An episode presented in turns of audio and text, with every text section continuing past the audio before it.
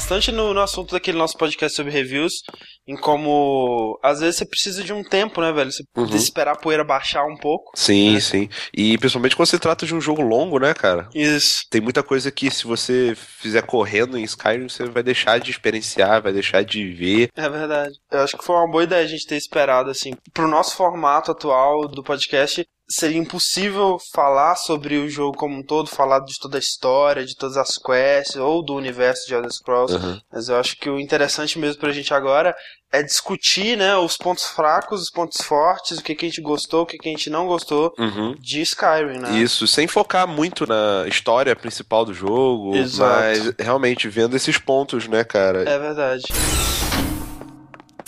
Eu sou o André Campos Eu sou Ricardo Dias. e você está ouvindo o oitavo Dash Podcast no Jogabilidade.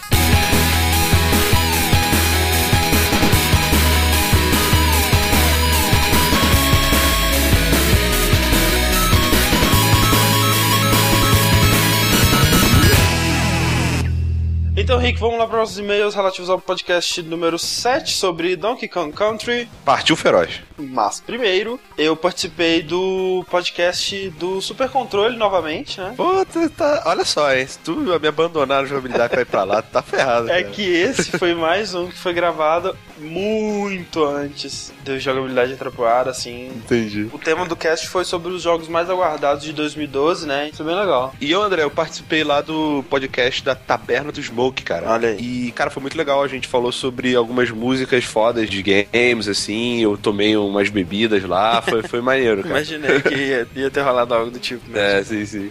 Então, assim, o podcast ele sai hoje, dependendo do horário que você estiver ouvindo, talvez ainda não saiu, mas o link vai estar aí nos nossos links do post assim que ele sair, né? Exatamente. É, novamente, né, cara, se você ainda não segue o Jogabilidade no Twitter, você está perdendo conteúdos, mesmo coisa que a gente não posta no Jogabilidade, a gente tem lá. E também a gente tem feito streaming de jogos, né? Tem jogado o Suicoden 2 ao vivo bastante ultimamente, e o Rick tem jogado o beta do Dota 2, né? E aí? É bem legal. Então sigam a gente no Twitter, arroba jogabilidade, e facebook.com barra jogabilidade. Yes. Primeiro e-mail aqui é do Bruno Bessa. Bruno Abessa, ele é muito Bruno, né? Ele, é- ele é mais Bruno que os outros Brunos. E ele fala o seguinte: Muito bom, Cash. Eu nunca joguei Donkey Kong. Eu sei, me matem. Mas por causa desse dash, eu resolvi dar uma chance e ainda chamei um amigo meu pra jogar comigo. Realmente, o single player não se compara ao co-op, que é extremamente divertido. Eu só tenho uma dúvida terrível: eu e meu amigo somos muito ruins ou o jogo que é difícil pra caramba? Nós demoramos dois dias de tentativas para conseguir passar da primeira fase do carrinho da mina e já ficamos presos em algumas fases à frente. Até agora não é algo extremamente frustrante, porque damos muitas risadas jogando. Mas como estamos, se não me engano, no quarto mundo, tenho medo das maiores dificuldades que virão pela frente. Enfim, ótimo cast, continue assim. Observação: será que um dia teremos um dash que continue indiretamente, é claro, os downloads inacabados, como por exemplo de Final Fantasy ou de Mass Effect? Mass Effect com certeza, né, cara? A gente Sim. certamente vai fazer. Final Fantasy é mais complicado porque requeria uma pesquisa maior, né? Pra fazer aquele podcast de Final Fantasy VI, por exemplo. Foi todo mundo jogando Final Fantasy VI, né? E depois, assim, Uhum. de um mês, assim, eu juntou de novo pra comentar e tal. E Além de pesquisa, tem outro fator im- importante que antes tinha mais gente no É podcast, tinha uma galera, e tinha mais gente que gostava de Final Fantasy, né, cara? Eu não. É, Eu não gosto do Rick, né? Bora jogar Final Fantasy VII, Rick? Não?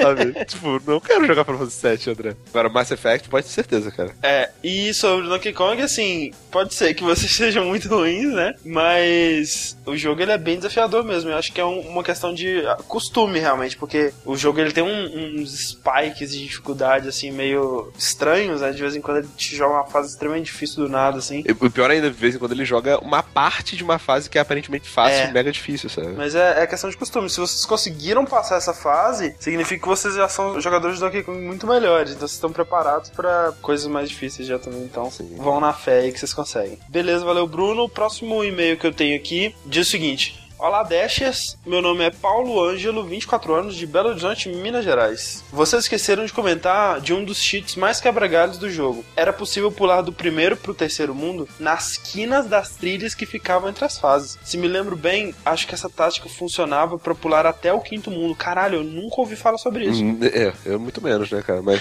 Outra coisa sobre a continuidade das fases do primeiro Kong Country é que lá pelas últimas é possível ver o navio do King K. Rool se aproximando a cada fase concluída, até que ele finalmente chega na ilha e você enfrenta o capitão. Detalhe interessante é que no Donkey Kong 2, o primeiro mundo é justamente esse navio, porém após ter batido sem controle na ilha dos jacarés piratas. É isso, a gente acho que a gente até comentou nesse podcast, acabou cortando para comentar no próximo.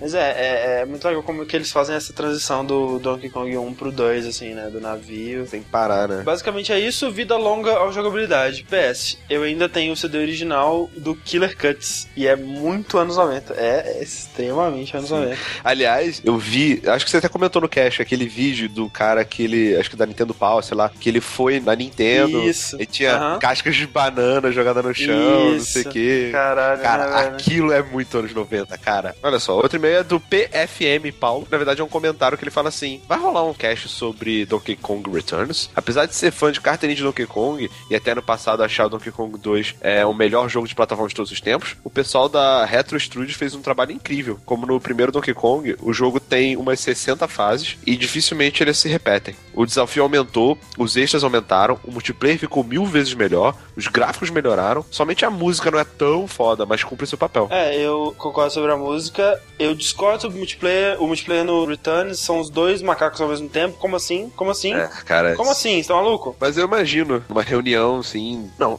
jogadores hoje em dia não querem esperar para jogar. Como assim? É, se você olhar isso, então ele tinha que ter feito um FPS de Donkey Kong, né? Sim, mas é, né? eu gosto muito do Donkey Country Returns. Eu acho ele no nível do primeiro em design de fase, né? Tem algumas das melhores fases de todos os Donkey Kongs, assim. Mas ele, para mim, ele não é. Não chega no nível assim do 2, até do 3, assim. O, o, Returns eu não cheguei a jogar, cara, mas uma coisa que me marcou muito nos trailers, uhum. né, na época que tava lançando, é aquela fase no pôr do sol, ficava só a sombra, assim, com a gravata vermelha do Donkey Kong. Que é tal. muito bonita essa fase, mas na prática ela não é tão legal assim, porque você não enxerga muito bem o que você tem que fazer. e para mim o maior crime dele é aquela porra de você ter que sacudir o controle pro, pra soprar, pra bater no chão. Pra bater no chão até faz sentido você sacudir o controle agora pra soprar, por que você tá.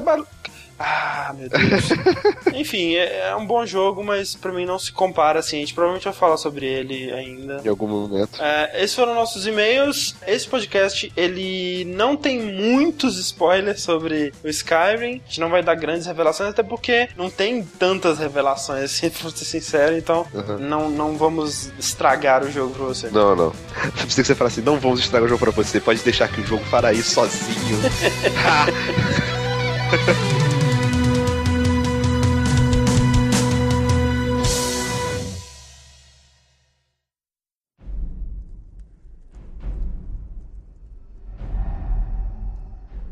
should have acted.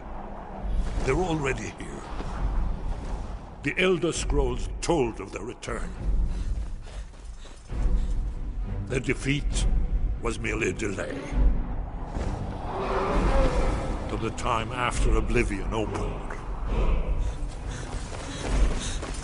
When the Sons of Skyrim would spill their own blood.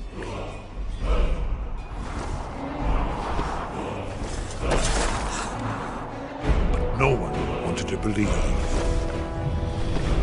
Believe they even existed.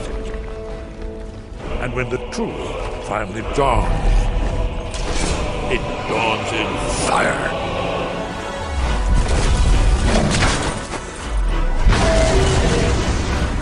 But there's one they fear. In their tongue, he's Dovahkiin, Dragonborn.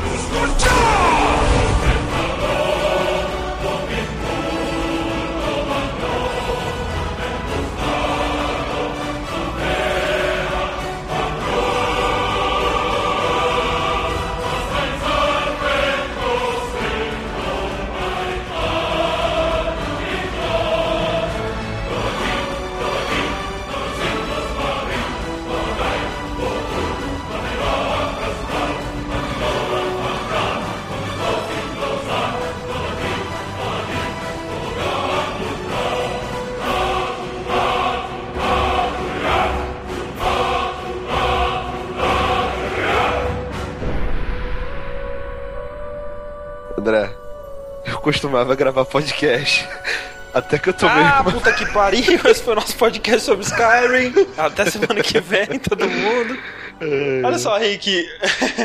Nesse podcast a gente vai tentar rever, realmente ver o balanço que Skyrim deixou. Mas uma coisa sobre Skyrim que é indiscutivelmente foda, Aham. que talvez seja um marco e que, pelo menos por enquanto, até hoje não foi superado, é o trailer. Cara, que o trailer dele é, realmente é. Pra mim, talvez o melhor trailer de videogame de todos os tempos, cara. Porque certamente o mais empolgante. assim. Sim, é foda. E, poxa, é, eu já devo ter repetido isso em três podcasts diferentes e tal, mas Aham. Era uma força vital, sabe? Enquanto eu não tinha comprado o jogo, eu ficava assistindo o trailer pra suprir minha necessidade de Skyrim, sabe? Não, assim, nas semanas anteriores ao, ao Skyrim lançar, eu tava maluco. Eu decorei, assim, a narração. Não, e, e quando eu, eu encontrei o, o narrador no Skyrim, né, o Esbern lá, Aham. quando ele te leva lá pra dentro daquela construção lá que tem Ah, o paredão, paredão, lá, com as, as imagens do trailer que ele fica narrando, eu fui procurando cada pedaço, assim, que aparece no trailer, narrando as partes por cima, assim. Eu também. Aquele trailer, puta que pariu, cara. É muito foda. Muito A música, né, é muito empolgante. Ele não só é mega empolgante, como ele foi um dos trailers que virou um meme por si só, né, cara? É. É, antes do jogo sair, o nego já tava fazendo meme com as coisas. Uma das coisas que me deixou mais empolgado foi uma animação que Harry Patrick fez do trailer de Skyrim. Aham. Ele fez na época que nem tinha gameplay, eu acho, né? Sim, sim, foi. Era, era só, era só a voz do É, cara. que era só falando. narração, Isso, é. exato. E ele fez uma música em cima, assim, cara, que representa bem todo o hype que o jogo criou nas pessoas. É, os vídeos que o nego começou a fazer do Fuso rodar, sei lá, o cara caindo da cadeira, Fuso É. rodar!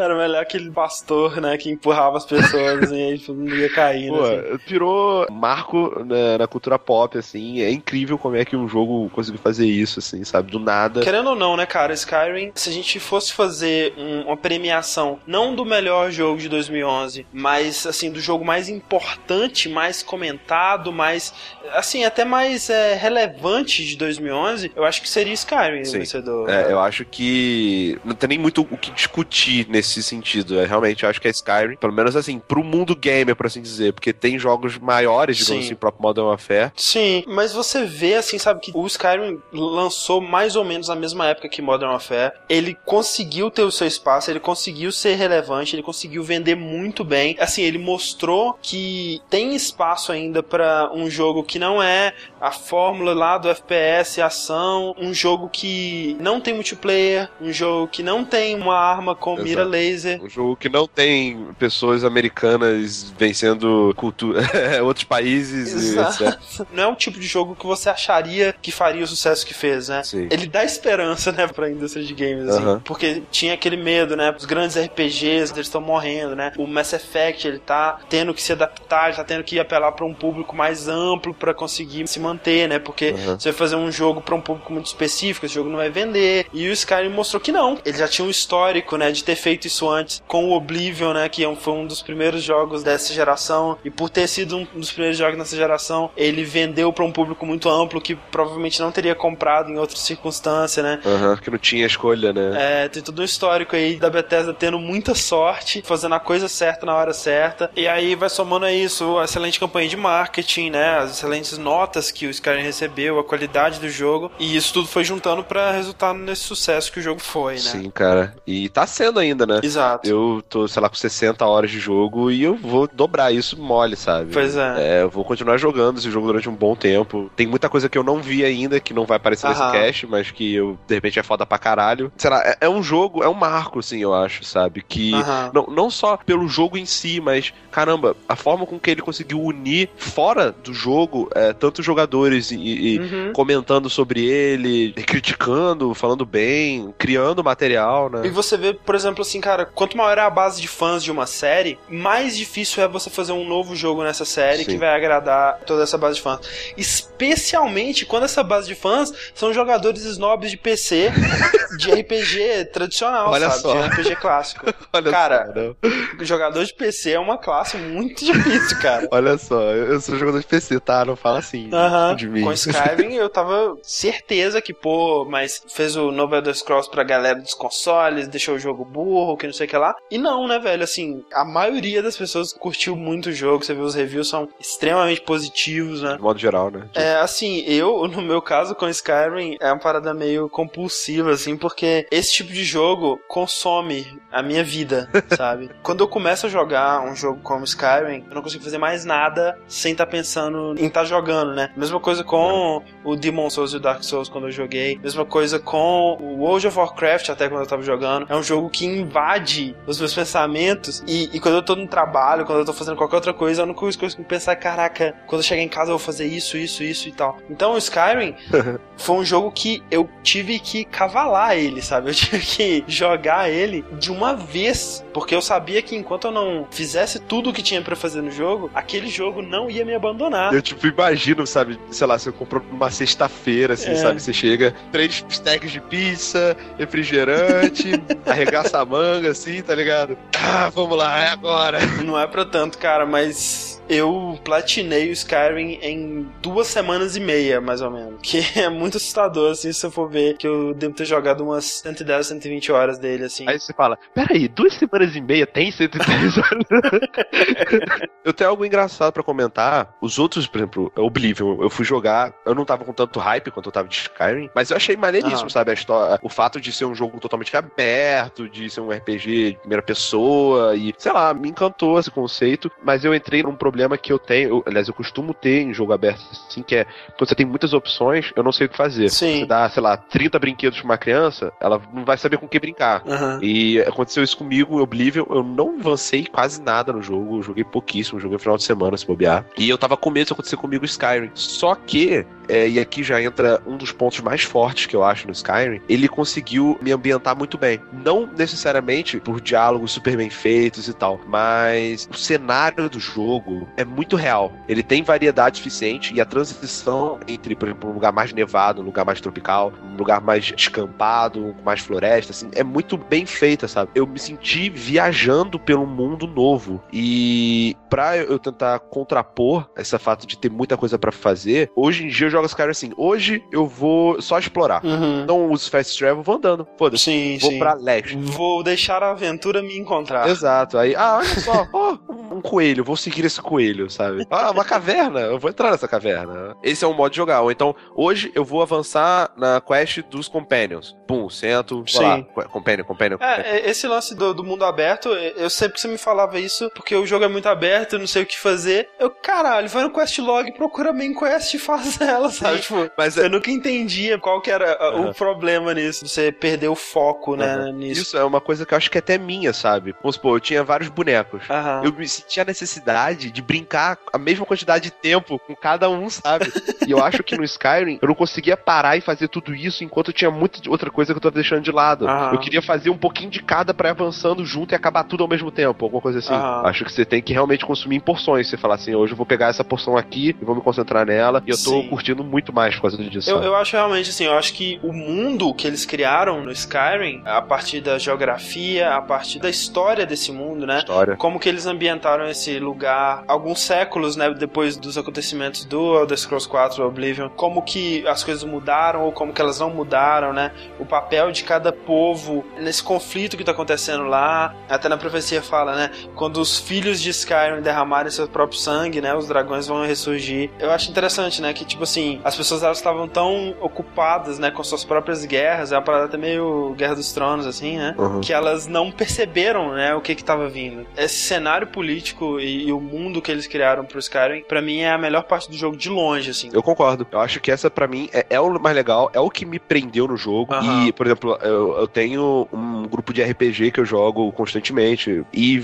viver uma experiência parecida com aquela no single player é, foi interessante, porque tem essas coisas, sabe? Tem os reinos, tem os reis de cada reino, tem as pessoas importantes e não sei o quê. Sim. E isso foi transferido pra Skyrim, eu pude interagir com isso, é legal, sabe? Por exemplo, ah, hoje eu vou visitar o reino longínquo de Riften. Sim. Isso gerou uma imersão muito grande. Caramba, eu tenho o mundo inteiro agora para desbravar, sabe? Com as mãos na cintura, assim, no, no alto de um, de um, monte, com os ventos, sabe? Uhum. Mais ou menos o que aconteceu comigo. O que eu acho é que, assim, o Skyrim, ele é talvez o, o jogo de RPG aberto nesse estilo, mais extenso, mais ambicioso, né? Uhum. E eu acho que, sei lá, talvez até dê pra você fazer uma fórmula matemática, assim, de tipo, quanto mais ambicioso for seu jogo, mais problemas ele vai ter, Sim. assim. São tantos sistemas, né, dinâmicos, são tantas coisas acontecendo ao mesmo tempo, né? E assim, muitos problemas do Skyrim, eles podem ser atribuídos a essas coisas, né? Dele ser open world, dele não conseguir focar numa, numa coisa específica justamente porque ele tá tentando fazer muita coisa. E ao mesmo tempo que eu acho que esses problemas eles não afetam tanto assim a experiência, eu acho que também não dá pra esconder eles debaixo do argumento de que, tipo, ah, mas o Skyrim ele é o único jogo que oferece algo nessa escala, né? Não, isso não, não é válido. Não, não acho que não é válido porque é a mesma coisa de você dizer que quantidade é melhor que qualidade. Sim. Eu acho que o, o fato de Skyrim estar entregando quantidade não justifica que muitas coisas dele não tenham uma qualidade tão alta assim. Sim. Eu, eu sempre vou preferir a qualidade. E eu podia focar aqui muitas críticas que eu tenho ao jogo nessas coisinhas menores. É, por exemplo, como o sincronismo labial do jogo é, me incomoda em várias partes. Como, por exemplo, Aham. você chegou a fazer aquela quest do Shelgorat, do príncipe Dédrico da loucura, que você ganha o Obajack Hum, lá em solitude, que você tá andando na, na Você casa. não tá com um cara que você tem que matar no final, não, né? Não. Não tem as pessoas dormindo, não, né? Não, não fiz essa, não. Ela é bem legal assim que você encontra o, o Shelgorat, inclusive é, naquela expansão do Oblivion Shivering Isles, é sobre ele também. Aham. E é muito escroto, porque ele começa a, a falar com você e o cara que faz a dublagem dele é- incorpora muito bem essa parada da loucura, sabe? Ele começa a rir, super overacting, assim, sabe? Qual é. Exageradão. E o cara lá parado, assim, sem mexer os braços, sem gesticular, só É. abrindo e fechando a boca, assim, sabe? É, isso é foda mesmo. Então, assim, tudo bem, eles poderiam, pra essas situações específicas onde pedem isso, ter animado a boca lá manualmente e tudo mais. Podia ter feito uma espécie de uma CGzinha, né, cara? Scripted scene, né, pelo menos. É, porque, assim, não são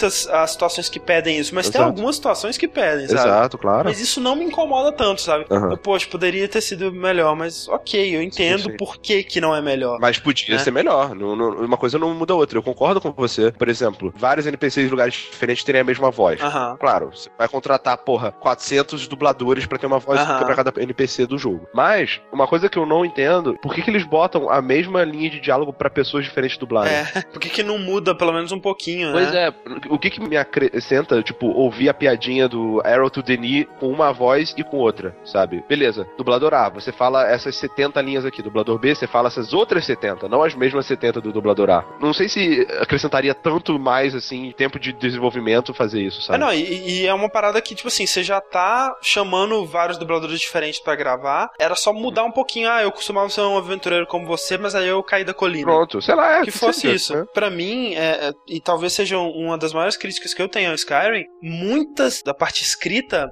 me parece que foi feita com uma preguiça gigantesca, cara, porque É, parece, né, cara? Mas é, é- é chato falar isso, né? Porque o jogo desse tamanho, você imagina, preguiça, preguiça, não foi. Desleixo, talvez. tem umas coisas que não tem como não ter sido preguiça, cara, porque assim, o roteirista, o- o- os roteiristas, né, que fizeram o mundo, né, a situação política, essa parada toda que a gente, que a gente falou, Eles são bons. Então, de parabéns, cara. É realmente um mundo fantástico, um mundo que eu quero passar tempo, que eu quero descobrir mais, que eu quero explorar e tudo mais. Agora, os caras que fizeram a história da esmagadora maioria das questlines estão de sacanagem com a minha cara, né, meu filho? A grande maioria das questlines de guildas, né, dos grupos e tudo mais, eu acho sinceramente que elas são muito ruins, cara. Quase todas é o mesmo papinho, assim. Você chega na guilda, aí cê- eles falam: Ah, porque a nossa guilda ela já foi extremamente gloriosa, nós estamos passando por uma fase muito difícil por causa disso e daquilo, nós, por favor, precisamos da sua ajuda, né? Menos a dos Companions, cara. Thieves Guild é isso, Dark Brotherhood é isso, Colégio dos Magos é isso, até aquela quest dos bardos é isso, cara. Todas essas, cara.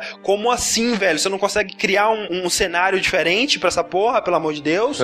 Uma decepção que eu não, eu não fiz a quest dos bardos ainda, mas eu estou decepcionado que você não toca o instrumento. É, cara. você não vira um bardo, né, Não, cara? Você não pode clicar numa cadeira pra sentar? Por que que você não pode É, clicar na é. porra de uma flauta e ele ficar lá tururururu? Acabou, cara. É, e aí você, sei lá, ganha um- um- uns bônus de. não precisa de- nem ganhar bônus nenhum, não, sabe? Só pra. Não, eu, eu acho que é, não. Que nem quando você dorme, você ganha uns bônus de, de, sei lá, 10% mais experiência. Podia ganhar 10% mais destreza, sei lá, qualquer coisa. assim. Sabe, esse tipo de coisa que eu não sei se alguém chegou e falou assim: olha só, galera, uh, o jogo tem que sair daqui a três meses. Vamos, vamos acelerar essa porra aí, Uhum. cara. Não dá pra fazer tudo isso. Sinceramente, eu queria ter um, um behind the scenes que, sei lá, olha só, cara, por que você não fez isso É, melhor? não, é, exatamente. Por que que todas as quests elas começam com a mesma premissa, praticamente? São coisas que eu não consigo entender. Por exemplo, essas questlines do Thieves Guild, ah, a gente precisa roubar mais, né? A gente não tá conseguindo fazer as paradas, a gente tá com azar, não sei o que lá. Aí você vai lá roubar pra eles, dois dias depois, ah, ok, você é o nosso líder agora. Sim, pra mim, se matassem isso, cara, eu acho que seria o melhor jogo de todos os tempos pra mim. Porque a maior crítica que eu tenho pra fazer isso pra Skyrim é o fato de um mundo, as pessoas principalmente, não reagem muito bem ao que você faz, ao que você virou. Aham. Isso me incomoda demais. Por exemplo, cara, eu descobri que eu sou o Dragonborn. Você me viu matando um dragão usando grito. Eu, eu- eu não precisei nem sacar a espada, eu matei ele gritando. Eu, eu matei um dragão gritando. Gritando. Você tem noção da, da É proporção da- complicado. Você foi pra um lugar que você nunca foi antes, você vai pra Riften. Aham. Aí na porta de Riften aparece um dragão, né? Porque os dragões são dinâmicos e tudo mais, tem esses encontros aleatórios. Tá os guardas lutando contra os dragões, você chega lá, começa a lutar, porra, absorve a alma dele, você vê aquelas luzes assim, o dragão virando osso. Aí você vai conversar com o guarda, ele, bom dia, cidadão, como vai você? Pois é, cara, sabe? Não, não- isso não é legal, isso é muito, muito broxante, sabe? Eu virei o líder da Thieves Guild. Eu. Aham. Foda-se spoiler. Eu cheguei, falei lá com o cara. Ah, você então é o protegido daquele cara ali, né? Você. Você é o novato. Não, cara, eu sou o líder desta merda. I run the shit, sabe? Uma outra coisa que também me incomoda muito, cara, pra um jogo de RPG, ele te dá muito pouca escolha de diálogo. Sim. Por exemplo, tem aquela Maven Blackbriar, eu acho, que é aquela mulherzinha Aham, muito aham. filho da puta lá, sei lá. Eu já era da Dark Brotherhood, e a primeira vez que eu fui falar com ela, ela chegou, ah, porque eu tenho contatos na Thieves Guild, na Dark Brotherhood, você ficar me enchendo o saco, eu vou chamar um assassino da Dark Brotherhood. Minha filha, tu tinha que ter uma opção. Olha só, eu sou o Tananana da Dark Brotherhood e eu sou o Dragonborn, Fus rodar. Fui rodar, voa, sabe? Sai daqui. Exatamente. Tipo assim, não tem, você só pode ficar calado, você não pode falar nada a respeito disso. É, você tipo, É. ok, sabe? Desculpa. E eu, cara, às vezes eu desconto esse tipo de frustração no jogo, sabe? Aham. Porque eu, eu tô andando assim, dando shout, né, pra andar mais rápido. Aí vem um guardinha aleatório e fala assim: Olha só, você deveria parar de gritar aqui. eu viro pra ele: Parar de gritar aqui? Estou indo salvar o mundo e você vem aqui me reclamar de grito, cara? Toma espadada na cara. Eu acho que se o jogo tivesse uma tecla do seu personagem gritar, você sabe com quem você está falando, seria um jogo Resolveria, né? é. E é foda que, assim, esse lance de você ser reconhecido é complicado, mas tem uma outra coisa também, cara, que, por exemplo, Mage's é, College lá, eu fiz um personagem one-handed, focado em, em melee, duas espadas, uma em cada mão. De vez em quando eu usava uma magia de restoration na mão esquerda, né, uma cura lá, um healing. E eu sou o Archmage do Colégio de Magia, é isso mesmo? Eu, tipo, eu, eu completei três quests pra ele e eu sou o mago mestre, o líder de todos os magos de Skyrim, é isso que você tá me dizendo? Você, você pegou o diploma, assim, né? O crachá olhou pros lados, tipo, sério mesmo? Isso aí? Assim, ninguém. É, tipo assim, me juntei a vocês anteontem e hoje eu sou o líder. Cara, isso é muita preguiça de quem tá escrevendo a questline, cara, porque. Ou sou foda pra caralho, ou vocês são um bando de incompetentes. Exato. E eu não duvido que o personagem seja foda pra caralho, sendo Dragonborn e tudo mais. Mas primeiro, eles nunca reconhecem isso, eles nunca comentam que você é o Dragonborn. É Exato. tipo assim, você transformar o jogador no líder é simplesmente o jeito mais fácil de fazer o jogador sentir que ele foi reconhecido pelos esforços dele, né? Exato. Mas é muito meia boca, porque a única coisa que muda é que às vezes você recebe uma roupa escrito roupa do chefe, né? Uhum. Tipo, o nome lá da roupa é roupa do líder Roupa e tudo mais. No lugar que você foi, alguns NPCs eles te chamam de chefe, alguns guardas eles comentam assim: Ah, eu ouvi dizer que você é o Novo líder. Archmage. Depois, assim, não faz nenhum sentido, porque seja lá o que aconteceu com o líder antigo, tem dezenas de pessoas mais capacitadas naquela guilda pra ser o líder, né? Não faz nenhum sentido o cara que se juntou há dois dias ser o novo líder. Ninguém aceitaria isso, cara. Na Thieves Guild tem aquela Vex, que é aquela mulher de cabelo mais branco. Ela te odeia, cara. Ela não te respeita nem fuder. Cara, se o, o cara dissesse, olha, a gente vai indicar o Dragonborn aqui, o Tonhão, como o, líder, porque ele fez isso, isso, isso, a mulher ia falar, mas nem fudendo por ser do meu cadáver, vamos lutar. Thieves Guild em si, eu nem achei tão ruim assim, não. Porque teve uma parada no plot, né? Que foi um pouco por fora dos rankings da Thieves Guild, né? Sim, sim, sim. Mas, sim, realmente, é é estranho. É, não, e mesmo assim, as outras pessoas, né, não é todo mundo que sabe disso, né? Não é todo mundo que sabe do tudo mais, é uma parada meio secreta. Eles não tinham como ter aceitado, né, que você se tornasse líder. Eles tinham que pelo menos ter questionado isso. Tinha que ter acontecido alguma coisa. Pois é. Não faz sentido. Hum, Nesse caso, realmente não faz. E aí, mais uma vez, o problema da reação, né, das pessoas. Não, e pior assim, por exemplo, quando você vira o líder, isso não afeta o seu jogo, assim, não muda absolutamente Não. nada. Você não vira o líder, você não pode, sei lá, recrutar novos ladrões, você não pode, Dar missões. sei lá, ganhar parte do lucro, dar missões. Realmente, podia ser muito melhor. Mas aqui em contraponto, as quests da Thieves Guild eu achei muito maneiras, muito bem feitas. São divertidíssimas, principalmente a quest final, sabe? Dos trials lá, achei bem legal. É, legal. No- em geral, as quests que envolvem deuses e demônios Uhum. são muito maneiras. Isso, é. As quests dos príncipes da Edric foram escritas por outro grupo, que elas são sensacionais, todas elas, praticamente. Muito boas, cara. Principalmente porque, assim, eles são deuses. É. Então, eles sim têm motivos pra não respeitar, digamos assim, seu personagem. Eles viram pra você, olha só, seu mero mortal patético, É. é, faça isso pra mim. Aí você faz, você não fez mais sua obrigação, você serve a e eu engra- achei bem engraçado que o meu comportamento em relação aos deuses era de ser um jeito mais orgulhoso possível, assim, sabe? Eu nunca Ok. agia como se eu tivesse cultuando eles, se eu estivesse achando eles foda e tal. Sim, e é bem legal assim, de modo geral, porque gera uma parada meio mística, sabe? Às vezes eles aparecem mesmo, sabe? Às vezes é só uma estátua falando com você. Sim. São quests bem mais originais, bem mais intrigantes. E normalmente com recompensas mais legais também. É, exatamente. É, e aí eu entro, acho que em outra crítica que eu tenho, talvez sejam as poucas recompensas do jogo que valem a pena. São os itens que você ganha fazendo as quests dédricas, né? Que são 15 quests, assim, com os príncipes dédricos. Todas essas, elas garantem um, um item, né? Que pode ser mais ou menos útil pra você se você for da classe, né? Que pode aproveitar aquele item. Isso. Mas pelo menos são itens únicos, né? São itens com propriedades únicas, com design único. Exato. Tirando ah, algumas exceções, mas é foda, cara, porque o mundo ele é extremamente explorável. Você quer andar pelo mundo, né? Seguir o coelho, ver onde que o coelho vai e tudo mais. Uhum.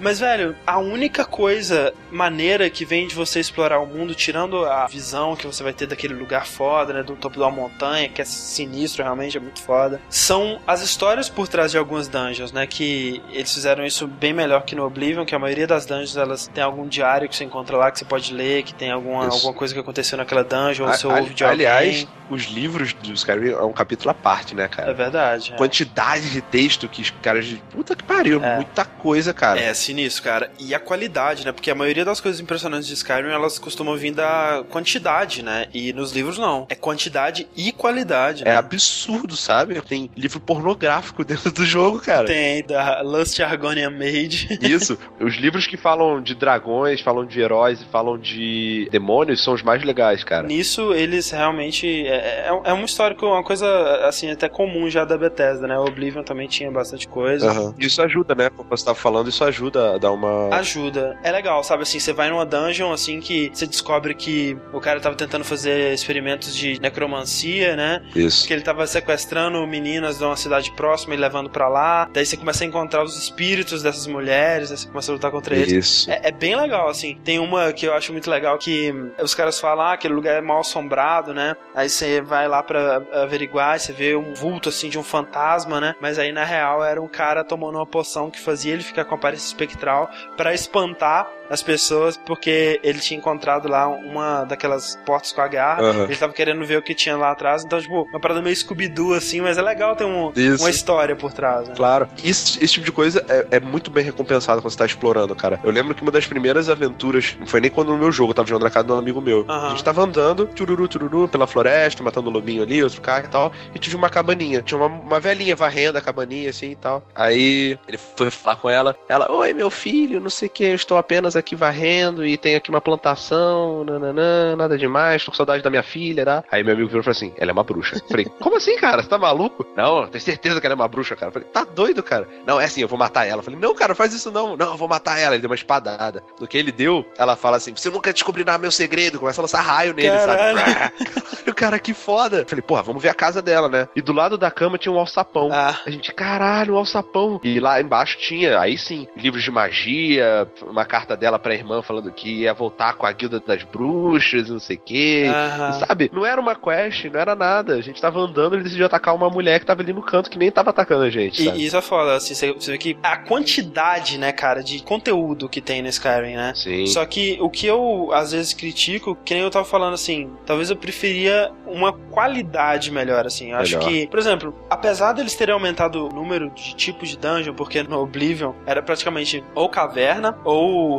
ruína dos elfos lá, ou era o castelinho, né? Aham. No Skyrim tem bem mais, mas cara, na minha memória, parece que 80% do meu tempo foi passado em catacumbas com droga. e assim, uma ou outra dungeon tem uma parada maneira visual, mas geralmente são ainda extremamente genéricas assim. O jogo inteiro ele tem basicamente dois tipos de puzzle, que é aquele de girar as pedrinhas ou de Sim. colocar a garra na, na parede. Sim, sim. E eu não ligaria muito pra isso se as recompensas em terminar essas quests fossem boas. Isso é um problema porque, especialmente se você investir em smithing no começo do jogo, né, em, em criar armas e Aham. armaduras, depois de 20 horas de jogo, você não vai ter absolutamente nenhum loot que vai ser útil pra você no jogo. Aham. Porque você vai ter já a melhor armadura pro seu level, as melhores armas pro seu level. Quantas vezes, cara, quantas vezes eu completei uma quest, recebi um item, uma armadura, uma arma e dropei no pé do cara que me deu porque já era uma merda inútil completamente pra mim naquele momento. O loot de Skyrim é uma merda, cara. É muito, Sim. muito ruim mesmo. Assim, chega um ponto no jogo que você cansa de procurar nos baús porque você tem certeza que você não vai encontrar absolutamente nada, sabe? Aham. É, é, tirando essas quests dédricas que te dão itens únicos, que te dão itens maneiros e tudo mais, depois de 20 horas do jogo, se você investir em smithing, não tem nada que o jogo vai te dar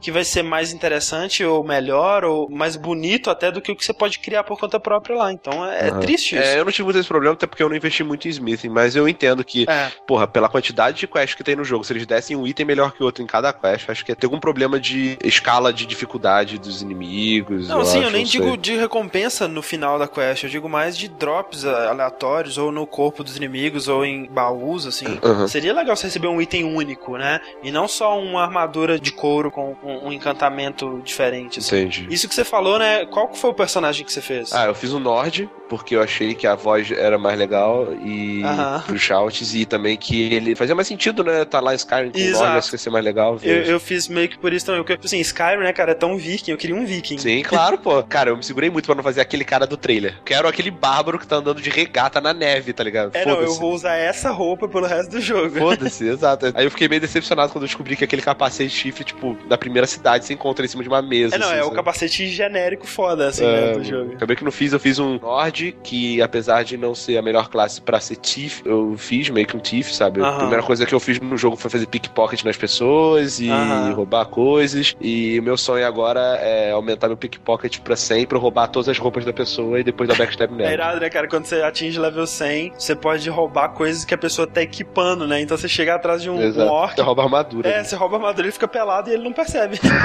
é sensacional isso. Muito bom. A primeira skill que eu peguei 100 foi Sneak. Tô dando front stab já nas pessoas.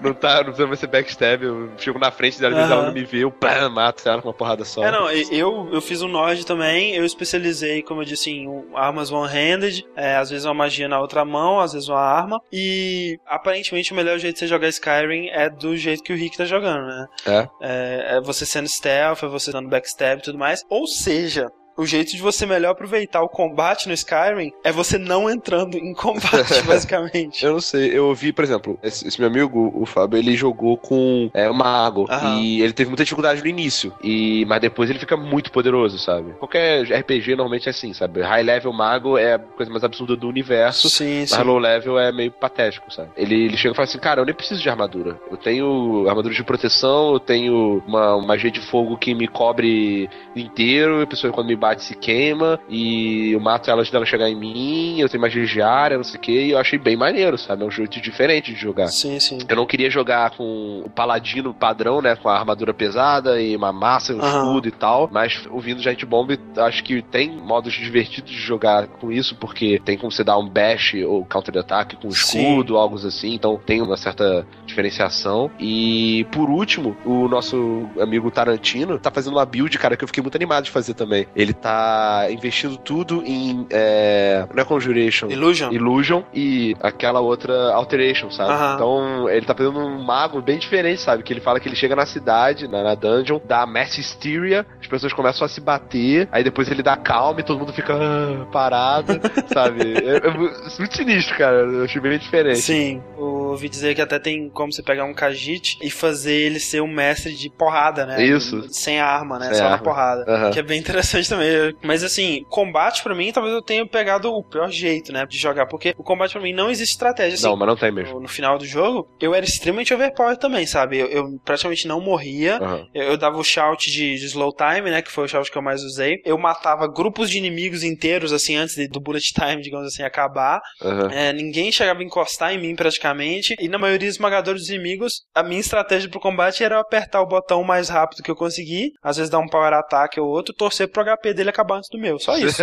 é realmente uma boa estratégia. Essa é aquela estratégia. Sim. É, realmente, talvez eu tenha sido mais chato mesmo, cara, porque o meu, como é que é? Eu tenho armadura bem fraca, e apesar de eu estar no level já relativamente alto, tem caras que eu não consigo enfrentar de frente, cara. Tava fazendo uma quest recentemente, aí tem aqueles Force Warn que tem, tipo, um coração maligno. Aham, o Briarheart. E, e você sabia que se der pickpocket roubar esse coração, ele morre? Ele morre. É irado, né? Isso é irado. É irado, eu descobri isso sozinho na, na The Pickpocket, o cara puf, desmontou, que nem um boneco na minha frente, foi irado. Mas aí veio um de duas mãos, veio correndo, que nem um maluco. Ah, esses caras de duas mãos são os piores, né? São os piores. Eles chegam perto de você aí dá animação de você morrendo. Exatamente, eu morria direto, cara, eu não consegui fazer nada. Até que eu consegui usar meu stealth e dei backstab nele, acabou. Apesar de eu estar forte, eu ainda tenho que agir como Tiff, cara, senão tem, tem inimigos Sim. que me, me fodem. Uma coisa legal, tava vendo pessoas diferentes falando, poxa, tem tantos shouts, mas eu só uso o Fus Rodar, ou só uso o de parar o tempo, e não sei o que. Como Tiff, eu notei que você usa muito mais a versatilidade do shout, sabe? Aham. Eu uso o Troll Voice, que é um shout que é como se fosse ventriloquismo, sabe? Sim, você Eu- eu- faz um barulho distante, né? Exato, as pessoas vão lá ver o que é o do backstab, backstab. Eu uso o Aura Whisper, que é como se fosse uma visão do predador. Você manda o salt, Aham. aí tem os pontinhos vermelhos atrás das paredes onde estão os inimigos, sabe? Sei lá, tem alguns modos de jogar que aproveitam mais uma coisa ou outra, né? Não tem jeito. É, os shouts que aproveitavam as minhas habilidades, né? Habilidade, né? Eram esse do slow, tem um que também faz você atacar mais rápido, né? Aham. Mas são poucos, né? Assim, é, poderia usar aqueles de magia de ataque, né? Tipo de fogo, de gelo, mas não é útil pra mim. Aham. O tempo que eu vou perder, né? Até ele recarregar.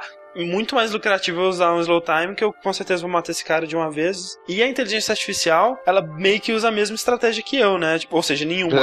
Porque você já viu, a inteligência artificial, a única coisa que ela faz é correr pra cima de você e atacar. Ela não foge quando ela tá com pouco health, ela não tenta atacar em grupo, né? Usar uma estratégia de grupo e tudo mais. Os companions também fazem a mesma coisa, não tem nenhuma estratégia. Tem aquele lance do seu companion naquelas dungeons dos anões, né? Dos Dwemer. Eu, eu nem uso Companion, cara, eu nunca usei. É, eu também parei de usar depois de um tempo, porque era mais frustração do que ajuda. Sei lá, a Lid ela sai quicando, né, nas armadilhas da dungeon, assim. é. tipo, onde é que tá a próxima armadilha? Ah, tá ali. Exatamente. Vai correndo, É né? impressionante, sabe? Obviamente, assim, é, tem jeitos mais estratégicos, né? Mas o combate melee não é o ponto forte realmente de Skyrim. Então, é, é. é estranho que ele te dê essa opção, né? Ele não deveria te dar a opção de ter tanto foco nesse combate se ele não é interessante, né? Eu gostei do combate. Eu tenho vontade de experimentar a combinação de escudo. Eu também queria experimentar, talvez, usar uma long sword só, sabe? Aham. Porque eu acho que, realmente, duas espadas de atacar, atacar, atacar, realmente não tem muita opção. Você ataca com a esquerda, você ataca com É, a não, direita, tem, você ataca com as tem duas. power attack É. com uma também ou com a outra só que dá stagger no inimigo, tem esse tipo de coisa, sabe? Aham. Que eu uso também, mas É menos reação, é mais ação. Você não tem que ficar prestando atenção no seu inimigo, basicamente. Você tem que prestar atenção na sua vida, pra tomar a posição que você vai morrendo, e o que você tá atacando. No caso do escudo, você tem que estar atento. O seu inimigo vai atacar pra você responder.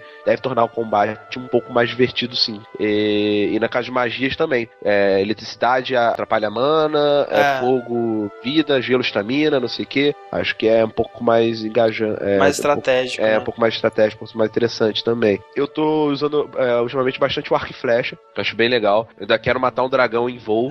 Me falaram que é muito maneiro. É legal porque ele vai caindo e a alma dele vai se dissolvendo na queda, Ah, sabe? tá. E ele cai no chão só o esqueleto, assim. Realmente eu peguei o personagem mais. mais Boring. com menos opções, mais boring, exatamente. E eu não vejo isso como culpa minha, né? Eu vejo isso mais Sim. como culpa do jogo. Não, exato, né? Você não tem como Se saber. ele te dá a opção, né? Só se ele falasse antes, falasse assim, olha só, esse aqui é o mais boring. Qual, qual personagem você quer escolher? Esse? Ah, Não, não, não. não. Qual personagem você quer escolher, o divertido ou o chato? Não.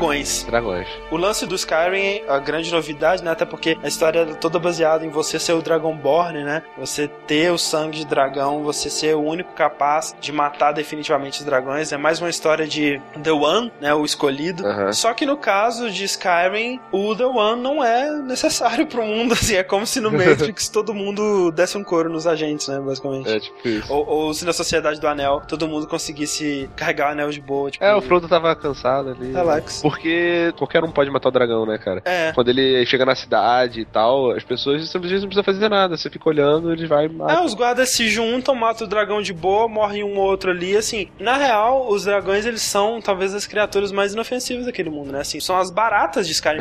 é, é uma infestação de dragões. Exagerado. Porque, cara, gigantes, puta merda, gigantes dão um couro absurdo nos dragões. Eu já vi um urso finalizando um dragão. Olha só. Cara, por mais que vocês falem isso, eu ainda acho foda dragões, cara. Eu ainda- Não, eles são fodas. Ele, o design dos eu dragões é adoro sensacional. lutar os dragões. Quando eu tô andando e começa a música tema É. do Skyrim, assim, quando... puta que pariu, cara. É a hora. assim. É tudo uma questão de ambientação, cara. O jogo ele consegue te enganar com a ambientação. Sim. Ele te dá esse inimigo visualmente foda, aí ele põe a música assim, caralho, foda, dragão, yeah! e aí, assim, chega uma batalha tão boring, cara. Você espera o dragão pousar, você vai pra asa dele, começa a bater, Uhum. e, sabe, toda hora aparecendo dragão, e ok, já entendi que tem dragão. ok, ok, dragão, eu sei, eu vou te matar. É, não, é realmente assim, uma infestação, sabe? Dragão que devia ser uma parada única, uma parada maneira de você encontrar. É o único tipo de chefe que o jogo tem, basicamente, né? Você acha que tirando a parada da música, a parada do dragão ser visualmente maneiro, assim, você acha que a batalha contra ele é, é emocionante, assim? É, pra mim, que sou um Thief, é, é ainda é um pouco desafiador. Porque, principalmente na questão da mordida. Se eu estiver atacando de longe com a minha é, arco e flecha, que é o que eu, eu costumo fazer, é tranquilo, sabe? Eu consigo tirar bastante dano e tal. Mas agora, se ele cair no chão e começar a querer me morder, aí eu me ferro bastante. Ah, tá. Então eu tenho que estar bem atento sempre a isso. Mas assim, o combate do dragão, que eu posso dizer assim, ele não é diferente do combate de qualquer outro inimigo, sabe? Não, tem- e mesmo que ele não seja tão diferente, ele é o mais diferente, o que é mais deprimente ainda, porque Aham. não tem nenhum inimigo com um comportamento de combate tão diferente quanto o dragão, né? Porque o dragão, Sim. ele usa táticas diferentes. E isso pra mim é, é muito triste sobre o combate de Skyrim, sabe? Tipo, de não ter variedade, não ter chefes, né? Você chega no final de uma dungeon, sempre é uma versão mais forte dos inimigos que você tava enfrentando, né? Às vezes com um nome É. diferente. Depois de um tempo, você entra na dungeon, você sabe exatamente o que esperar de todas as dungeons, sabe? Eu acho meio deprimente que os dragões, por mais chatos que eles sejam pra mim, eles são as coisas mais diferentes realmente do, do jogo. São, eu, eu gosto ainda de matar dragões, um jogo me enganando a gostar, talvez. Pô, eu acho que isso daí dele te enganar, talvez nem importe tanto, né? Porque se ele te faz sentir essa emoção, É ótimo. você tá né? sentindo ela, é ótimo, Pronto, né? foda-se, Então, exato. De um modo geral, a, a música, lógico, ajuda pra cacete. a trilha, né, cara, de, de A Skyrim. trilha de Skyrim, é, assim, é muito bom, cara. É Jeremy Soule, né? É Jeremy Soule, é o compositor de todos os jogos da série The Elder Scrolls. é. E o cara é um gênio, velho. Essa música, como eu falei, tu quer ver a popularidade de uma música? Digita no YouTube e vê quantas É. versões dela tem, sabe? Muitas versões, cara. O que eu acho legal é que, tipo assim, ele pegou temas clássicos de Elder Scrolls, né? Vários temas do Oblivion, vários temas do Morrowind, né? Só que ele fez um rearranjo pra dar essa sensação de, de uma parada nórdica, né? Sim. Uma pegada assim que lembra mais é, o clima de Skyrim, né? O clima mais de inverno, mais desolado, Isso, assim. montanhoso. No Oblivion, como era na cidade imperial, né? O centro do mundo de Tamriel e tal, assim. A trilha era mais épica, era mais bombástica e tudo mais. Aham. No Skyrim ela é mais minimalista, né? Porque é um país mais desolado, né? Sim, a trilha é muito boa. Ela empolga sempre. Uma coisa foda. A língua que eles criaram, o draconiano lá do jogo, eu achei foda. Pra mim, uma das coisas mais criativas do jogo é a parada do tipo, quando dois dragões estão lutando, na verdade, eles estão tendo um debate. Porque eles lutam com as palavras, É né, cara? Pô, isso é foda pra caralho, sabe? É um conceito totalmente diferente. Quando você conversa lá com o Artunax, ele te explica, sabe? Shout de fogo, né? O Yol. Quando você usa ele, ele explica: ah, é como se você fosse o fogo, sabe? Você se torna aquilo que você tá gritando. A mitologia por trás disso tudo é muito legal. Não, e é uma ideia no mundo em que quase tudo de fantasia já foi feito, né? Exato. Eu não conheço nenhuma mitologia que use gritos assim É, não. dessa maneira, né? E eu acho fantástico essa mitologia que eles fizeram de ter os velhinhos lá, os Greybirds, que se refugiam na montanha para aprender, né, essas palavras, né? Uma das melhores partes, das partes mais memoráveis do Skyrim pra mim foi justamente a peregrinação até os Greybirds, né? Subir Claro. naquela É montanha. Pra cacete. Foi a primeira vez que eu enfrentei o Astral. olha. É, também. E que foi tenso pra Difícil. caralho.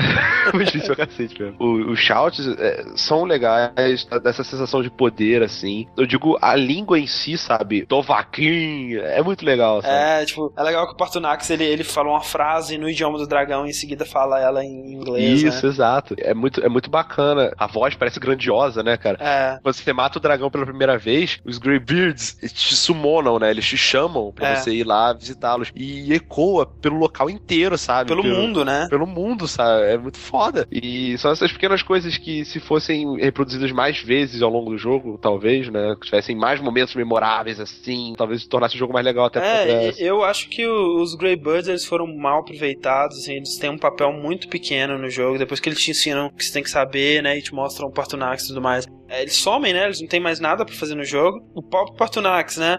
É muito anticlimático uh, o desfecho com ele. Como eu disse, você é o Dragonborn, você é o The One destinado a matar os dragões, né? A, a, matar o Alduin, que é o devorador de mundos, que uhum. toda a história principal, a main quest, é focada no fato de que você é o único capaz de matar os dragões, né? Isso que é uma mentira, porque todo mundo consegue matar os dragões, né? Exato. E assim, você pode falar, ah, porque se os dragões fossem invencíveis pros NPCs, eles não iam poder usar as batalhas dinâmicas, né? Porque aí, sei lá, o dragão aparece numa cidade, se você não né? invadir, aquela cidade acabou, né? Exato. E assim, você pode dizer também que o lance é que o Dovahkiin, ele é o único que pode matar os dragões definitivamente, né? Ele uhum. absorve a alma dos dragões, né? Se uma pessoa normal mata um dragão, aquele dragão ele renasce, uh, né? Uh -huh. Cara, se os dragões são imortais, melhor ainda, cara. Usem isso a seu favor, sabe? Não é como se os bandidos daquele mundo não fossem infinitos também, que é o que mais tem. E assim, eles mostram na história, não sei se chegou nessa parte ainda, que eles conseguem prender dragões, né? Eles, essa parte agora. É, tipo assim, o dragão ele não é uma criatura de outro mundo, sabe? Ele é um bicho voador, ele é um lagarto com asas gigante, acabou, só isso. E os humanos, eles conseguem construir uma estrutura que prende o dragão. Então assim, dá mais uns anos aí, eles estão adestrando o dragão, estão montando dragão, estão usando dragão pra fonte de energia.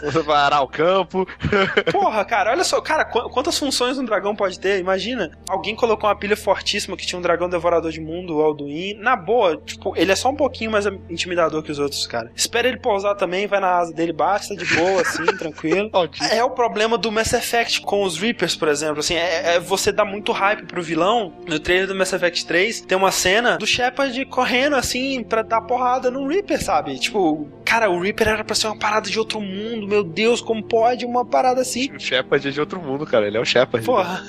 Quando você cumpre seu destino como Dragonborn, os dragões continuam no mundo, cara. Porque afinal de contas, o jogador precisa poder jogar mais Skyrim, né? Eles não podem acabar com o jogo. Cadê consistência, cara? Cadê sentido? É, assim, eu não deixo esses furos me atrapalharem tanto assim. Mas é talvez eu não esteja muito no início da quest principal, na metade, ainda não, não, não abordei principalmente a parte do Alduin ou das decisões finais. Né? Diferente da questão, por exemplo, das frases lá repetidas. Eu entendo isso, que é um jogo que tem que ter continuação. Exato. Você... Faz sentido no, no, sentido do jogo, é, né? não pode, tipo, acabar com os dragões na, finalizando a última quest e aí você vai ficar sem poder para ter os shouts e, sabe? Eu entendo porque que foi feito, mas eu acho que não foi feito tão bem. É, acho que realmente se deixar tão em aberto assim, acaba é, não servindo de nada, sabe? Você não completou, você não conseguiu dar uma findade àquela coisa, sabe? Você não sente que talvez seja uma questão de, talvez um pouco de Skinner Box, assim, daquilo que a gente comentou no cast de multiplayer, tipo, porque quanto mais tempo eu passo depois de ter jogado Skyrim, isso foi o que eu falei na introdução de ter esperado um pouco a poeira baixar, menos eu gosto de Skyrim, sabe? Entendi. E mais as coisas ruins do jogo, elas passam a se tornar aparentes para mim. O que é o oposto, por exemplo, de um jogo como El Shaddai, que é um jogo extremamente conceitual. Quanto mais tempo eu passo sem jogar ele, mais as coisas ruins vão perdendo importância e mais as coisas boas vão se tornando aparentes. Porque eu sinto que as técnicas de engajamento que ele usa não são as técnicas de um MMO, por exemplo. E eu sinto que o Skyrim, como no MMO, eu tava sendo levado pela necessidade de completar aquilo, de entregar aquela quest, de subir só mais um nível, de fazer só mais isso e tudo mais. Aham, uhum, provavelmente sim. É, isso é até uma coisa que eu queria comentar também, que eu acho que o sistema de evolução de Skyrim, das suas habilidades, é o melhor até agora. É o que eu sempre pedi para fazer em RPG, uhum. sabe? Porque qual que é o conceito de você subir de level no World of Warcraft? Você fez uma quest, você tá avançando, você tá ganhando XP. Eles fazem um aglomerado, falar, ah, beleza, terminou a quest, você ganhou 100 XP. Você teve uma quest Isso. mole, não teve muita experiência. Você teve uma quest difícil, você teve mais experiência. É, o Skyrim, a princípio, pode parecer estranho o fato de você não ter XP para evoluir, mas depois faz muito sentido, né? Pra que, que você usa XP? Para evoluir suas habilidades. Tá, e se suas habilidades evoluindo fosse seu XP? Acho que faz mais sentido. Exato. E é, é isso que o Skyrim faz muito bem, que, por exemplo, eu quero ser um guerreiro, vou pegar uma espada, eu vou pegar um escudo, conforme eu uso mais eles, eu fico melhor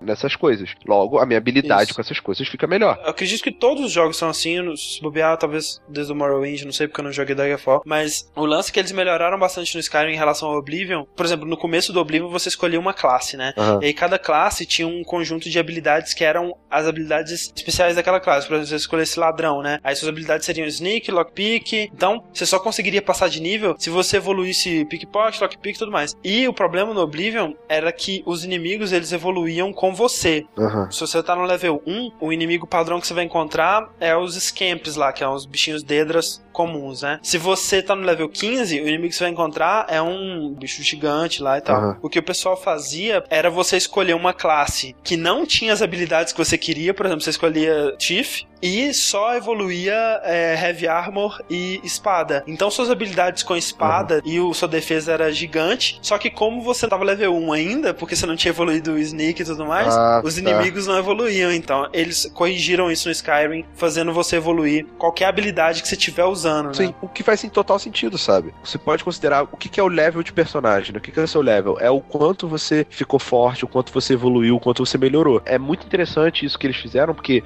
um, faz você ter liberdade de fazer o personagem que você quiser. Exato, não- você não tem que escolher uma classe, né? No começo você vai indo à medida que você vai gostando, né? Exato. E dois, também dá a opção de você testar um pouco o que, que você acha legal, sabe? Uma coisa não impede a outra. Eu ser bom com espadas não me impede de, se eu tiver paciência, ficar bom em magia também. E você tem um número limitado de perks, ou seja, cada vez que você sobe um nível, né, pra ter um plus, eles te dão um, um ponto que você pode escolher aonde você quer botar, pra pegar skills diferenciadas. Você especializar mesmo numa tree, numa skill. Era uma preocupação inicial Skyrim, né? Porque eles mostraram que eles iam dar uma simplificada, né? Aham. Você não põe pontos em skills separados e tudo mais. Exato. Agora, um, um lance é que assim, é- ele te dá essa liberdade, né? Muito grande de como você vai especar o seu personagem. Só que ele não sabe meio que o que fazer com essa liberdade. Por exemplo, né? Hum. A gente tá falando dessa ausência de reação que o jogo tem com você, né? Muitas vezes o jogo ele tenta ser amigável demais ao jogador no sentido de que, tipo assim, é não, relaxa que você não vai perder uma quest por uma decisão que você tomou. No máximo aquela do, do exército lá que você tem que escolher um lado ou outro, Aham. mas as duas quests são exatamente idênticas, então você tá fazendo a mesma quest. Isso é ótimo do ponto de vista de conteúdo, mas, por exemplo, se você escolher uma raça de Dark Elf, você jamais poderia fazer parte do exército dos Stormcloaks, né, Ah, cara? sim, isso é foda, cara. O, o fato do jogo te dar tanta liberdade, ele gera coisas do tipo assim: você é ao mesmo tempo o canibal que comeu o padre lá e a alma misericordiosa que salvou o mundo sem esperar nada em troca, né? Então é, é foda, porque, por exemplo, assim, eu fiz uma quest, né, que eu soltei os, Forsorn lá em Marcat pra fazer um massacre lá, se vingar. E, cara, eles tinham que fechar aquela cidade pra mim, sabe? Sim. Não tem como. Oi, gente. E aí, galera? Tudo bem? É como se em Fallout 3 você explodisse o Megaton, mas todos os NPCs continuassem lá, sabe? Porque eles não queriam que você perdesse aquelas quests. Então, liberdade demais, demais, não é bom, porque o- jogo, ele precisa interferir às vezes e tomar o controle, sabe? É por isso que, por exemplo, Minecraft não entra na minha cabeça. Não, porque Minecraft você pode contar a história que você quiser, você pode criar o seu mundo. Eu não quero isso. Eu quero que você crie um mundo pra mim, que você me conte uma história interessante. E se você deixar todo o controle na mão do jogador, ele vai ser o canibal, que é o ladrão, e o guerreiro honrado, e o lobisomem, e o, o herói do mundo que todo mundo ama, sabe? E o fato do mundo não reagir, né, só agrava Exato, o mundo não reage a você e ao mesmo tempo o jogo ele te dá liberdade de menos. Por exemplo, você não pode matar um personagem importante pra história, por exemplo. Pois é. E olha que eu tentei matar muito aquele filho da puta do Ulfric.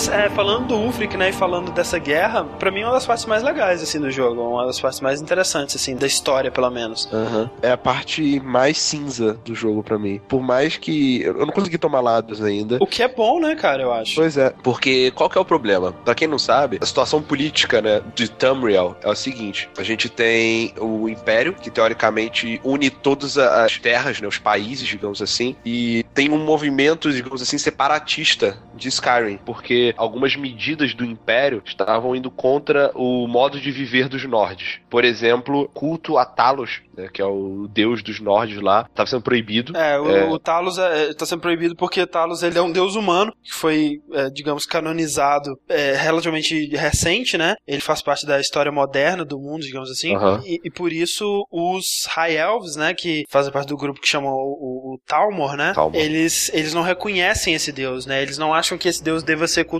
E o que aconteceu foi que o Império e os Talmor, eles entraram numa guerra e o Império, para não perder essa guerra, para não ser dizimado, né? Ele entrou em um acordo diplomático. Uma trégua. É, uma trégua uhum. com o Talmor, onde o Império cedeu algumas coisas, o Talmor cedeu outras, né? Mas mais os High Elves, eles, eles meio que venceram, né? Eles meio que começaram a uhum. controlar o Império. Então, tipo, você vê que os próprios Nords, eles falam isso, que o Império, ele, na verdade, ele é uma... os, os marionetes nas mãos dos High Elves. Uhum. E aí você pensa, é, por esse lado eu concordo com os Stormcloaks com os Nords. Eu acho que se eles querem cultuar o cara lá, porra, não, não tem que ser banido nem nada. Mas por outro lado, o, os Nords, eles são os nazistas, cara. São. São os preconceituosos filhos da puta. É, é como se fosse a defesa lá da raça superior, sabe? Exato, eles são a raça superior. Os Exa Nords, é, né? exatamente, que eles não, não querem elfos, não querem orcs, eles matam todos e eu não consigo pegar lado de nenhum nem outro, sabe? E, e sinceramente, eu não acho que movimento separatista fosse a, a, parada, sabe? Da mesma forma que eu não apoio algumas pessoas do Rio Grande do Sul falando que tem que sair do Brasil, e da mesma forma que pessoas de São Paulo fazem isso, falam isso também, algumas pessoas. E... por exemplo, eu me juntei aos Stormcloaks no meu jogo uhum. e me arrependi profundamente, profundamente de ter feito isso. Talvez se eu tivesse me juntado aos Imperiais também, Você também. tivesse me arrependido. É, provavelmente. Porque quando eu me juntei aos Stormcloaks, eu vi, né, como que funcionava eles por dentro, assim, porque por fora, né, Sim. eu via lá em, em White Run, eu via as famílias lá, uma família era mais pros Imperiais, outras era, era mais pros Stormcloaks, né. E aí você e via. Os imperiais são filhos da puta. São os filhos da puta, né? Tipo, nós somos imperiais foda, vocês são os Stormcloaks perrapados, nós somos ricos pra caralho, vocês estão fudidos, nós vamos dar porrada de vocês. Sim. Aí o caralho, bando de filho da puta, né? Sequestraram o filho da, da velhinha lá. Da velhinha, isso. E não só isso, né, cara? No início do jogo você está pra ser Isso. executado por Imperial, sabe? Sem você ter feito porra nenhuma. O cara, ele chega assim, poxa, chefe, o nome dele não tá aqui na lista, ele não, ele não faz parte dos Stormcloaks. Ah, mata ele assim mesmo, sabe? É. Não, vai se fuder você, sabe? E aí, assim, eu acho que os Stormcloaks, eles têm todo direito, né? Porra, estão banindo o nosso deus, estão matando nossa gente, vamos entrar em guerra com os filhos da puta. Ótimo, né? Sim. Só que, realmente, cara, se eu vou parar pra pensar de um ponto de vista político, pensando mais a longo prazo, eu concordo mais com os imperiais, sabe? Porque, assim, você concorda comigo que os vilões são os Talmor, né, cara? Aham. São os elfos. Sim. Eles são os filhos da puta, realmente, né? Não são os caras romanos lá, os. Os romanos.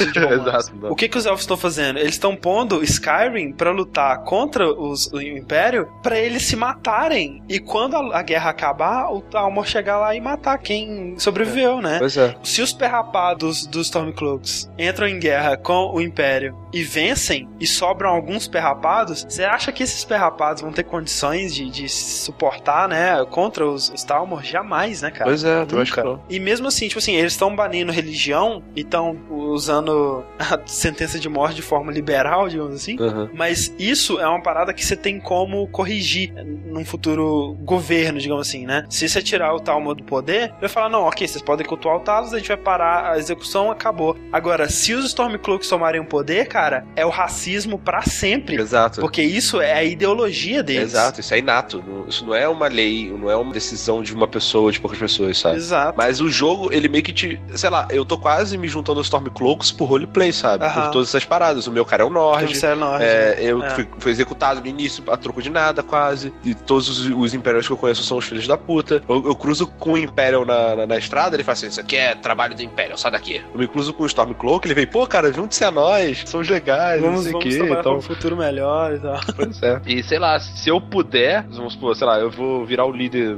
dos Stormcloaks no próximo Elder Scroll e eu vou poder ditar as coisas. Eu posso falar assim, olha só, é, não pode ter mais racismo. Para com essa porra, né? Para com essa merda aí. seus- Essa parte da história dessas quests eu acho sensacional, mas mais uma vez na execução, Skyrim peca pra mim e essa. Você não viu isso, né? Mas, cara, as quests dessa guerra, por exemplo, se você se juntou aos Imperiais, você vai de Solitude até o Windhelm, invadindo e dominando. E se você pegou o Stormcloak ao contrário, de Windhelm até Solitude. Até chegar, por exemplo, em Whiterun, aí tem uma guerra que você toma Whiterun, né? E, cara, é patético, chega a ser engraçado, sério. Sério? Você chega na porta da cidade, aí tá o líder lá, o Haluf lá, ele tá lá assim, fazendo aquele discurso do Coração Valente, sabe? Do Aham. Aragorn, assim, pra um grupo de seis soldados, assim. Aí ele, vamos lá, é. Aí vocês oito vão lá invadir a cidade. Tipo, que bela guerra, né?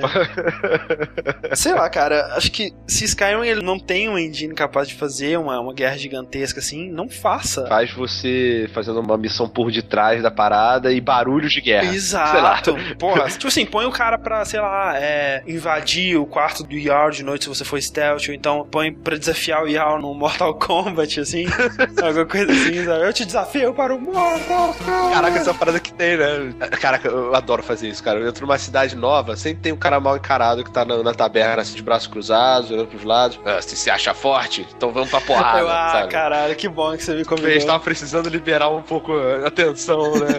Aí, não pode usar armas nem nada. Tudo bem, sem armas. Começa a porrada, Fools rodar, cara.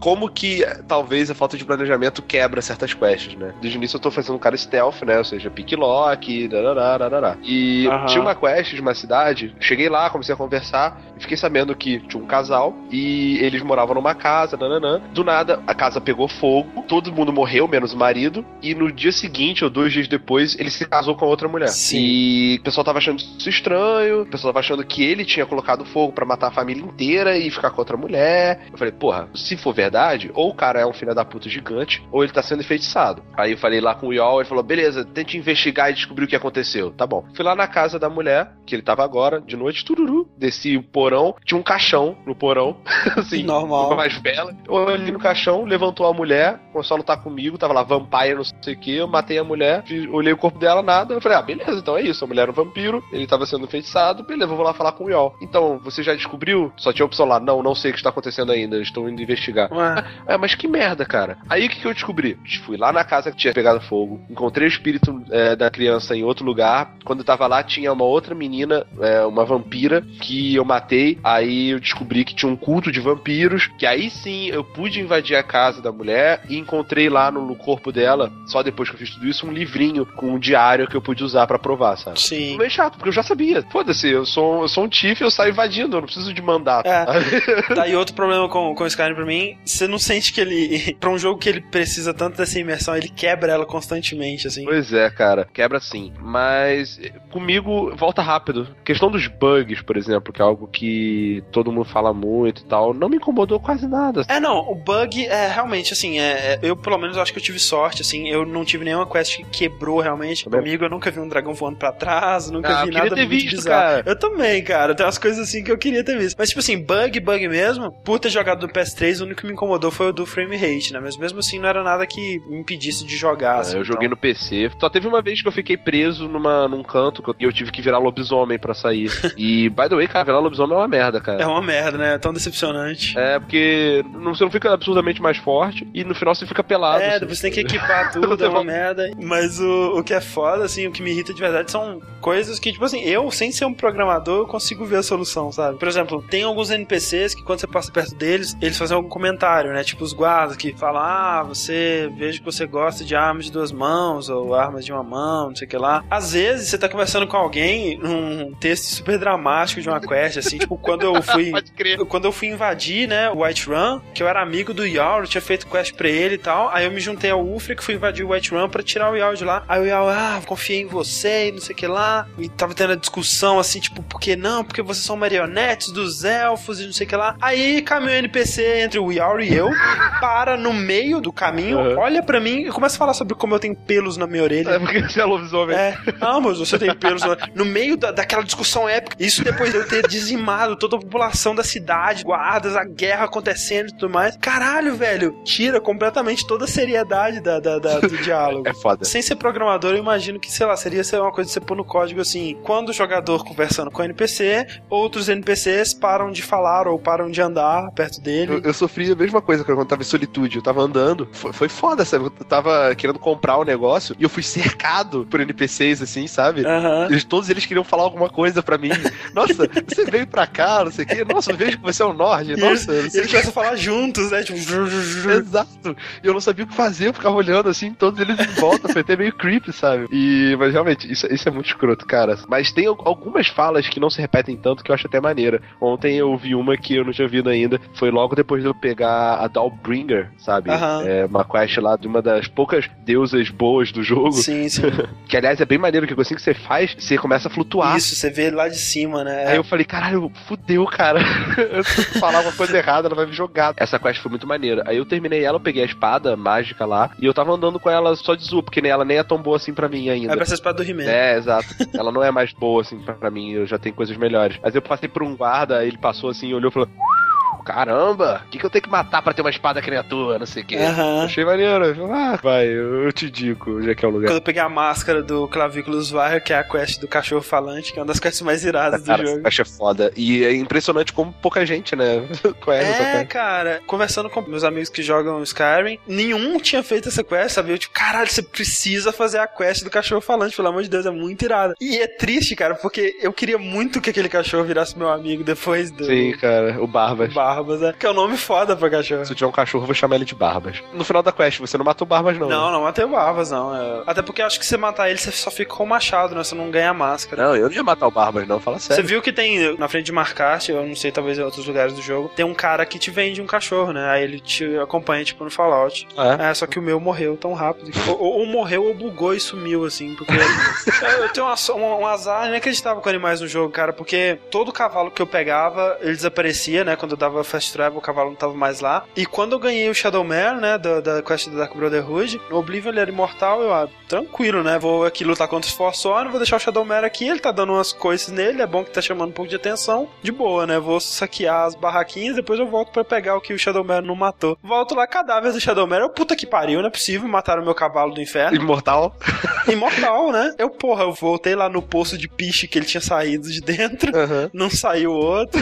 Eu, caralho, eu perdi meu cavalo do inferno. Que triste isso. Eu nem, eu nem ando de cavalo, cara. Não- É, é muito ruim cavalo, cara. É muito ruim, são É. muito lentos. Eu dei uma vez só, uma vez que eu roubei um cavalo. Cara, uma parada muito legal, cara, de Skyrim é você ser um Tiff, velho. Eu, porque eu consigo me vingar, sabe? Pequenas vingancinhas. Toda vez que um guarda fala comigo sem, sem me respeitar, eu roubo as flechas dele. Ele vira de costas, eu vou lá, roubo as flechas dele. Tipo, toma essa, sabe? Como o Skyrim ele não te dá esse lance de, de, de Karma. punição, de karma, né? De talvez fechar algumas coisas por algumas coisas que você fez ou por outras e tudo mais. Essa falta da reação do mundo, isso impactou bastante o meu roleplaying, assim, né? Eu, eu fiz um personagem que literalmente ele fazia qualquer coisa, sabe? Qualquer coisa. tipo, tem literalmente uma quest que eles falam: olha, se você quiser esse item, você vai ter que comer o cadáver desse padre morto. Já Então, é. ok, Cadê o garfo, né, velho? se isso tivesse alguma consequência dentro do jogo, Aham. né? Se isso fosse reconhecido pelo jogo de alguma forma, que nem Mass Effect, né? Por que, que você não vai ser um filho da puta, né? Porque os personagens eles reagem a você se você for um filho da puta. Sim. Ou por que que você vai ser o filho da puta? Exato. Você pode ser um filho da puta com a Lídia, que ela vai continuar sendo sua capacha pro jogo inteiro. Então, tipo, qual é o incentivo, né? Aliás, a Lídia, cara, tem pena dela, velho.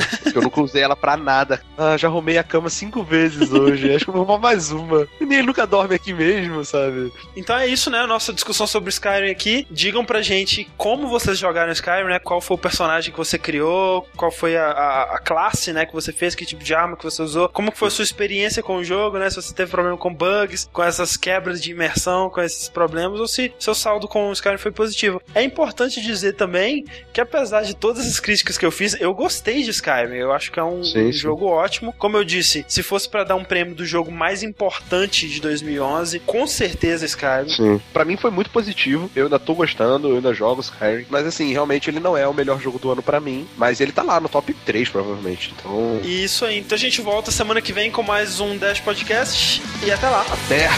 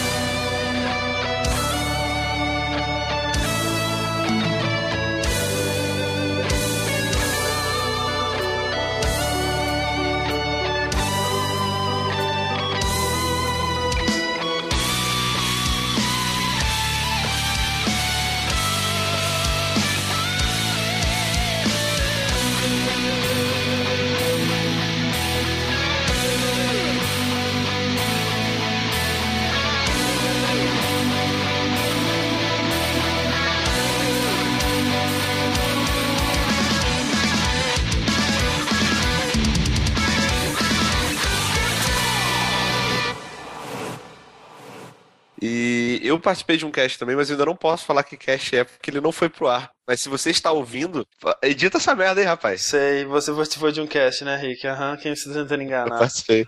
eu participei, tá? É, é, o meu cast pessoal que eu gravo todas as terças-feiras à noite. E é legal esse cast, tá? É, é, super, é super privado, assim. Você não é bem-vindo no meu cast não, pessoal. eu sou convidado, que O Rickcast. Rickcast.